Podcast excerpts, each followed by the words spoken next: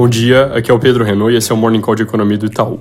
Começando pela China, nessa noite saiu o PIB do primeiro trimestre, que veio com alta forte de 4,5% na variação ano contra ano, ante consenso de 4% e acelerando de 3% no quarto tri do ano passado. O impulso maior veio naturalmente de consumo das famílias, em função da reabertura com serviços e varejo mostrando números fortes, não só na comparação com o ano passado, que ainda tinha uma base baixa, mas comparando março com os meses anteriores também vieram bem. Já a indústria veio um pouco pior do que se esperava e vendas de imóveis que tinham pegado uma tração nos dois primeiros meses ficaram mais de lado em março. Olhando para frente, alguns indicadores apontam continuidade desse ritmo mais positivo no curto prazo, principalmente crédito ao setor privado, que acelerou mais no mês de março. A meta do governo de crescer 5% nesse ano já meio que está entregue, porque a inércia desse início forte ajuda. Na verdade, até coloca um viés de alta para as projeções de mercado, que já estão mais na faixa entre 5,5% e 6%, a nossa, por exemplo, em 5,7%. Agora, algo que pode resultar desse quadro é que o governo, já confortável com meta entregue, tire o pé do acelerador para guardar munição para o ano que vem, em vez de exagerar na dose em 2023.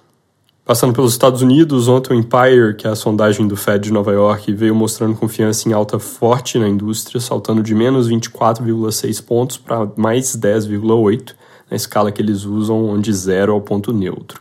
Na escala comparável com PMIs, onde 50 é o meio do caminho, isso seria um movimento de 44,5 para 54,9 pontos, bem forte mesmo.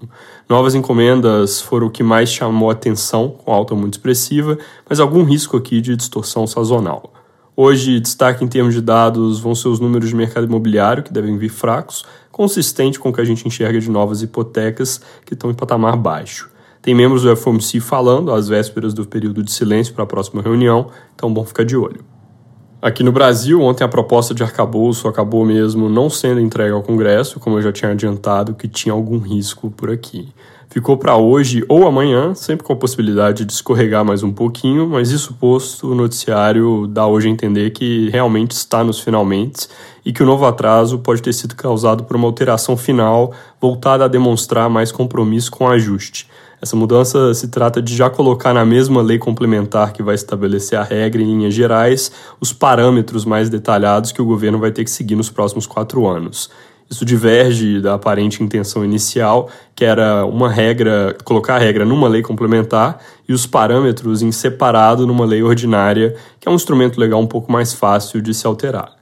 Hoje no Congresso tem possível leitura do pedido de CPMI por parte da oposição, que conseguiu as assinaturas suficientes para solicitar a abertura de comissão para investigar os atos do dia 8 de janeiro. Em função disso, o Globo reporta que o presidente do Senado deve adiar a sessão do Congresso a pedido de líderes governistas, exatamente para que não haja a leitura. Fora isso, na diplomacia segue o nível de ruído referente às declarações do presidente Lula na China e a visita do diplomata russo, que depois do Brasil também passa por Venezuela, Cuba e Nicarágua. O governo norte-americano pediu explicações sobre o alinhamento brasileiro com a Rússia, afirmando que, ao contrário do que afirma, o governo brasileiro não está sendo imparcial ao tratar do conflito na Ucrânia. Os jornais de hoje tem uma série de comentários interessantes sobre o assunto. É isso por hoje, bom dia!